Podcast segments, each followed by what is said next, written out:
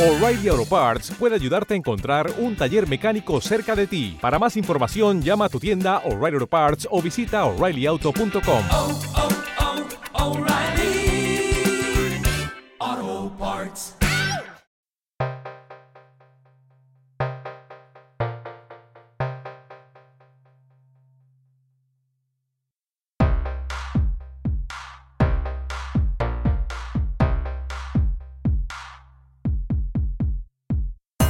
En alto rendimiento estamos con Pascual Rosania, es licenciado en psicología por la Universidad Arturo Michelena en Venezuela, máster en psicología de la actividad física y el deporte en la Universidad Autónoma de Madrid Comité Olímpico Español, es representante de la Unidad Venezolana de Psicología del Deporte y psicólogo deportivo en varios deportes.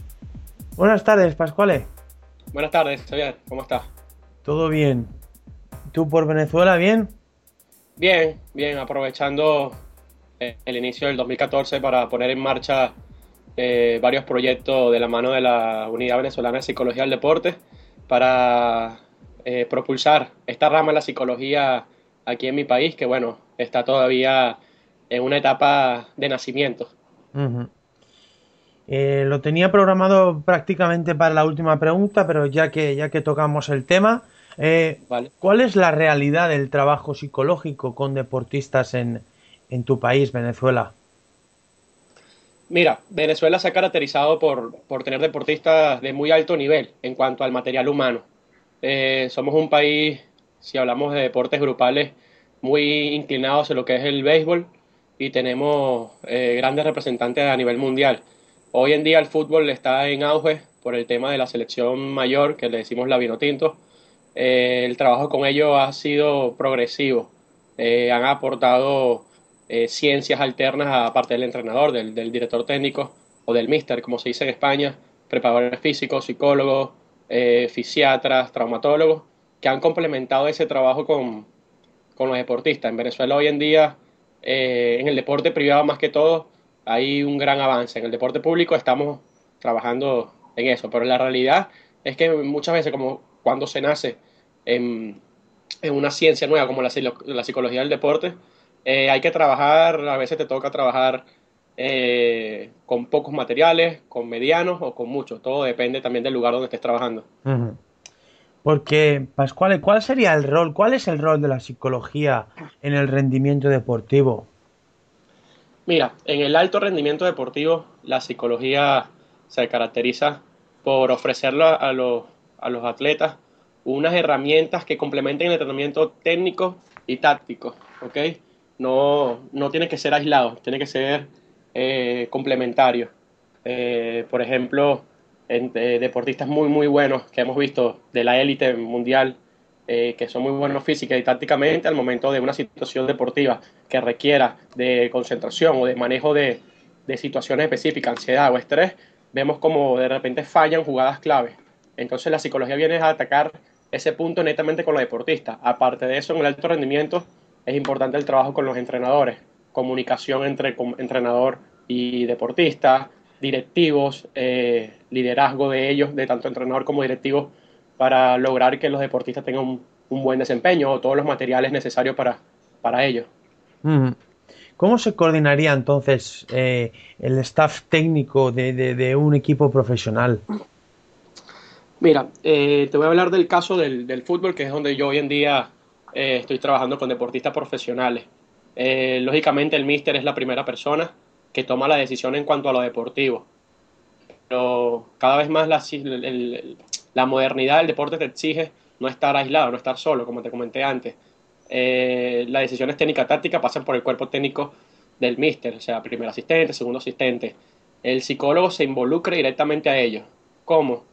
Bueno, haciendo actividades, programando actividades eh, para involucrar netamente ya en el campo de juego, en los entrenamientos.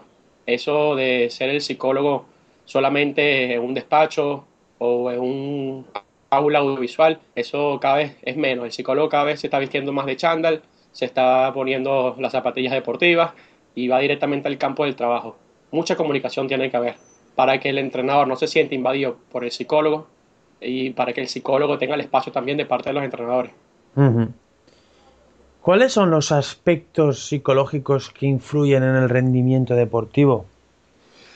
Bueno, lo más trabajado, lo más comunes e investigados son concentración, atención, manejo de la ansiedad. Eh, se trabaja mucho lo que es la, la visualización, ¿okay? que es la práctica imaginativa. Eh, motivación es la primera de todas. La motivación es el, su nombre lo dice, es el motor. Es lo que nos va a dirigir hacia un sentido. Sin la motivación es como un coche sin gasolina o sin diésel. Eh, es lo primero que se trabaja. Entonces tenemos motivación, atención, concentración, manejo de situaciones estresantes, de la ansiedad. Son las principales variables que se trabaja con la psicología. Cohesión grupal, si se trata de un equipo eh, deportivo, liderazgo, también se pueden sumar a, esas variables. ¿Y cómo se pueden desarrollar estos aspectos que luego nos van a influir en el rendimiento? Mira, cada deporte en específico tiene su forma de trabajar cada, cada variable que te mencioné anteriormente. Eh, mientras seamos más específicos en los deportes y adecuemos las actividades que haga el psicólogo a cada disciplina deportiva, va a ser más efectivo eh, su resultado. Perfecto. Entonces eso ya viene dependiendo de, de la disciplina deportiva. Pascual, entonces, ¿cómo trabajaríamos la motivación para un equipo de fútbol, visto que es hoy en día tu, tu especialidad? Bueno, eh, lo primero hay que tener unos objetivos claros de temporada. Eh, entonces, en la pretemporada se trabaja ya con, los, con el establecimiento de los objetivos tanto grupales como individuales. Primero vamos a los grupales para que el equipo esté claro ¿no? de, de, las metas que se proponen durante toda la temporada. Tienen que ser metas reales, metas conseguibles, ¿ok? Para que al momento de lograrlas se vea reforzada esa, esa motivación. Es un reforzador. Entonces, cada objetivo que se coloque, que se trabaje, se va en búsqueda de él y al momento de lograrlo, ahí se va reforzando la motivación. Ese es el aspecto grupal. Ya en el, individual, por ejemplo, si trabajamos con un portero que quiere quedar eh, como vaya menos vencida del, torneo, él ya sabrá, junto al preparador de porteros, qué ejercicios tiene que hacer durante la temporada o en la pretemporada para mejorar o arrancar de la mejor manera la, el, el torneo como tal. La motivación también viene por la confianza que le entregue el entrenador o el cuerpo técnico a los, a los jugadores. Eh, muchas veces el psicólogo influye en ese aspecto porque se comunica con el cuerpo técnico y sabe o le da las estrategias necesarias a los entrenadores o el cuerpo técnico según el jugador a quien se le vaya a motivar en un momento en específico. ¿Cómo debe entonces enfocarse este coaching con los entrenadores para que posteriormente estos se adapten a cada uno de los jugadores que componen el equipo? Bueno, eh, te lo mencioné también anteriormente, todo pasa por, por saber diferenciar el rol de cada uno. El, entrenador que desde un principio acepta la figura del psicólogo es un entrenador que se entiende de que sabe cuál es la función tanto del psicólogo como de él mismo. ¿ok? Los psicólogos son impuestos o por la directiva o llegan como decimos acá en Venezuela, de paracaidistas en una institución deportiva sin la autorización o sin previo aviso al, cuerpo técnico, ahí sí es más difícil, ¿ok? Porque ellos sienten unos celos o posiblemente pueden sentir celos, no puedo afirmarlo tampoco, ¿ok? Eh, que va a ser el trabajo más, más difícil. Ese coaching que tú mencionas con el cuerpo técnico tiene que ser siempre eh, realista y sincero, ¿ok? Directo, siempre buscando mejorar eh, o que el entrenador entienda que hay que mejorar los aspectos psicológicos de los jugadores y a veces es mejor trabajar con, con los entrenadores antes de llegarle directamente a los, a, los, a los jugadores. Recuerda que el entrenador es la figura de autoridad dentro de una disciplina deportiva, ¿no? La figura a la cual el deportista debe siempre prestar atención. eh, has hablado del estrés. ¿Cómo se puede optimizar el grado de activación previamente a la disputa de, de una competición, de un partido? Mira, eh, existe el nivel óptimo de activación, ¿ok? Estar sobreactivado, ¿ok? O infraactivado, está por debajo o por encima, no, no es lo recomendable. Entonces, cada deportista debe conocerse a sí mismo a través de un trabajo psicológico, se hace eso, ¿ok? Para saber cuál es su nivel óptimo de activación. Entonces, eh, hay técnicas como la respiración, que es la comúnmente más usada, eh, de relajación muscular, que aunado a eso, si se le suman eh, frases, autofrases, que el mismo deportista se, se diga ¿no? a él mismo, se controla muy, muy bien la ansiedad. Pero esto no es de un día para otro, eso hay que entrenarlo unas cuantas veces. O sea, se enseña primero la teoría de lo que son las técnicas de relajación, visualización y respiración, y después se pone en práctica esa teoría. De un día para otro es muy difícil que un deportista lo, lo, lo capte y lo sepa ejecutar al 100%, pero si se hace de una forma continua el deportista se centra en, en, en esa actividad, lo logra de buena manera. Pero todo, todo pasa porque el deportista, el deportista se conozca a él mismo, sepa cuando se siente un poco con ansiedad o cuando se da cuenta que la ansiedad la tiene controlada. ¿Ok? Todo Mm. pasa por él. En los deportes colectivos donde el equipo está integrado por un gran número de jugadores, sobre todo deportes como fútbol, rugby, eh, ¿cómo se consigue una buena cohesión de grupo? Bueno, eh, también partiendo de los objetivos, que los objetivos sean eh, lo mismo en cuanto a grupal para, para toda la, institución o para el equipo, ¿ok? Por ahí comienza. Eh, hay unas figuras de liderazgo que no se puede negar que existen dentro de, un equipo. Esas figuras de, liderazgo, esos líderes, que por ejemplo puede ser el capitán, puede ser el portero, unas personas que tengan mucho tiempo en, la, en el equipo, tienen que saber llevar al grupo para evitar que, se, que esa cohesión se rompa, ¿no? Eh, evitar subgrupos. Eh, la mejor manera de trabajar la, la, cohesión grupal es manteniendo un ambiente armónico dentro, de, dentro del grupo, donde los jugadores, tanto los titulares como los suplentes, estén claros de que su aporte y el cuerpo técnico se lo haga saber de que su aporte es, es necesario para el equipo. Así juegues un minuto o juegues los 90 minutos en el caso del fútbol, eh, sepas que tu trabajo está siendo valorado por, por los demás. Y la cohesión grupal, si entra, por ejemplo, hay un fichaje nuevo, un fichaje de importancia, como pasa en los grandes clubes. Eh, si te fijas en el caso de Neymar, me voy a atrever a tocar ese tema, a lo mejor desde, desde esta perspectiva mía propia.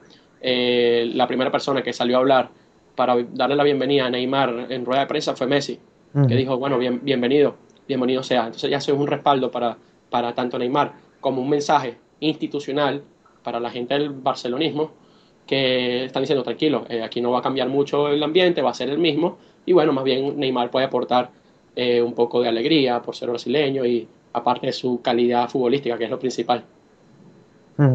Ya que has tocado un poco este tema, eh, casualmente o no, se está viendo como Messi está, al menos quizá por lesiones, bueno, por lo que sea, este año no está manteniendo el, el nivel al que nos tenía acostumbrados. Eh, ¿Tú crees que puede la psicología puede haber tenido eh, algún efecto aquí justamente por, por la llegada de, otro inmenso futbolista como es Neymar? No, no creo que la psicología se haya visto, bueno, todo factor psicológico siempre está presente en los deportistas, entonces los deportistas no pueden eh, quitarse el cerebro y dejarlo dentro del camerino, eso está claro. Eh, pero Messi llevaba 4 o 5 años en un alto nivel, muy, muy alto, y en cuanto a la preparación física, se sabe que existen la, las curvas, los picos de rendimiento. Eh, Messi nos tenía acostumbrado siempre a estar a su máximo nivel, a un pico inalcanzable para otros deportistas. Y para mí ha tenido una temporada regular, que el Barcelona ha tenido esa suerte de poder contar con jugadores no solo como Neymar, eh, Alexis Sánchez, eh, otros jugadores que han podido suplir esa baja de Messi, pero lo de Messi viene netamente por el aspecto físico. Sí creo que la recuperación que hizo en Argentina eh, fue fundamental para que él se pudiera concentrar, pudiera retomar ese camino, esos objetivos que él tiene claro para este 2014, que, que es el Mundial, no es, no es otro. Si no hacía este parón en, en diciembre y se iba a Argentina, eh, ahí sí te podía decir que podía verse, haberse afectado eh, algún factor psicológico en Messi. -huh. ¿Cómo deben gestionarse las emociones en el deporte para poder favorecer el rendimiento? Eh, de la forma más natural. ¿okay? Las emociones, si nombramos, por ejemplo, el miedo, el odio o el amor, el estima que puede tener alguien, que son varias de las emociones, ¿ok? O la rabia, tienen que manejarse de la forma más natural. No se puede, no se pueden obviar eh, las emociones. ¿Por qué? Porque las emociones eh, nos caracterizan a los seres humanos, caracterizan nuestra personalidad. ¿ok? Hay jugadores, por ejemplo, eh, que juegan en la contención de carácter fuerte, por ejemplo Busquets, si seguimos hablando del Barcelona, que a lo mejor si tú lo esa emoción de él, de querer siempre ir hacia adelante, atacar, defender, eh, entrar con fuerza, si tú la gestionas de una forma no natural, que el mismo jugador pierda su identidad, él no va a rendir lo necesario. Si no vamos al caso de Ronaldinho Gaucho, que siempre estaba sonriendo, si esa emoción, esa emoción de alegría tú tratabas de modificársela y convertirla en una emoción no natural para él, también su rendimiento deportivo se podía haber visto afectado. Entonces la naturalidad es, es, clave para manejar las emociones. ¿Crees que existe diferencia en la exigencia psicológica que supone eh, los deportes de equipo en frente a los individuales y viceversa? Sí, sí, sí lo creo y, estoy casi seguro que es así. Porque un deporte colectivo, ya sea, bueno, si es colectivo es un deporte de colaboración, ¿ok? Y si enfrente tienes a otro equipo, otro rival, entonces sería un deporte de colaboración y de oposición. Entonces ya influyen eh, elementos que el mismo grupo te llevan a, a, a manejar. Por ejemplo, en los deportes grupales, en cuanto a una jugada, no es solamente lo que pienses tú, es lo que pienses tu compañero, ¿ok? Y si tú tomas una decisión, tienes que saber que la decisión puede afectar para bien o para mal a- al resto de tus compañeros. Y en los deportes individuales, la concentración es un factor necesario sí o sí. En el caso del tenis, eh, estás tú y si cometes un error, fuiste tú y bueno, no tienes a 10 jugadores al lado que te pudieran haber ayudado. Entonces, la psicología en grupos se maneja muy diferente a la, a la psicología eh, individual en cuanto a esa parte netamente grupal. Sí. Pascual, ya para terminar, eh, ¿tendrías algún consejo que dar a nuestros oyentes en relación a la psicología deportiva? O si lo prefieres, algún, alguna vivencia, alguna experiencia que hayas podido vivir de primera mano como, como psicólogo deportista. Bueno, puedo decirte ambas, eh, si me lo permite. Eh, vivencias, estuve la, tuve la oportunidad de estar mientras hacía la especialización allá en España, en Madrid, en el Atlético de Madrid, con, con la Fundación del Atlético de Madrid, de la mano de, del psicólogo Alejo García Naveira, que ha trabajado por más de 13 años en ese club, con el primer equipo y con diferentes equipos del fútbol base. Ha sido una experiencia para mí gratificante y, y de crecimiento, ¿ok? Ver de, de la mano de un club que hoy en día anda también en lo deportivo, eh, cómo se trabajan los aspectos psicológicos y que ese club lo maneja de una forma extraordinaria. Eh, ha sido un aprendizaje para mí más allá del académico dentro del aula de clase en la Universidad Autónoma de Madrid. Y la otra, el otro que me decía, algún consejo, algún comentario sobre la psicología del deporte en España, yo creo que son pioneros, son pioneros. Eh, aquí en Latinoamérica tenemos países como Cuba, Brasil, eh, Argentina, que son las puntas de lanza de la psicología del deporte, pero España no tiene nada que envidiarle a las grandes potencias de la psicología del deporte. Al contrario, nosotros desde Venezuela, que estamos naciendo en esta rama, tenemos que hacer un coping de modelo español, que mucho éxito ha dado en el deporte mundial y se ve reflejado en todos los éxitos que han conseguido sus selecciones, sus deportistas en lo individual. Muy bien, pues Pascual, en nombre de todo el equipo de alto rendimiento, te agradezco el tiempo que has tenido para conversar eh, esta tarde con nosotros y darnos tu punto de vista sobre la psicología deportiva en Venezuela. Muchas gracias a ustedes, a- al grupo de alto rendimiento y bueno, un saludo desde acá. Esperamos que, que esta sea la primera vez de muchas. Claro que sí, ha sido un placer. Igualmente. Hasta luego, Pascual. Hasta luego.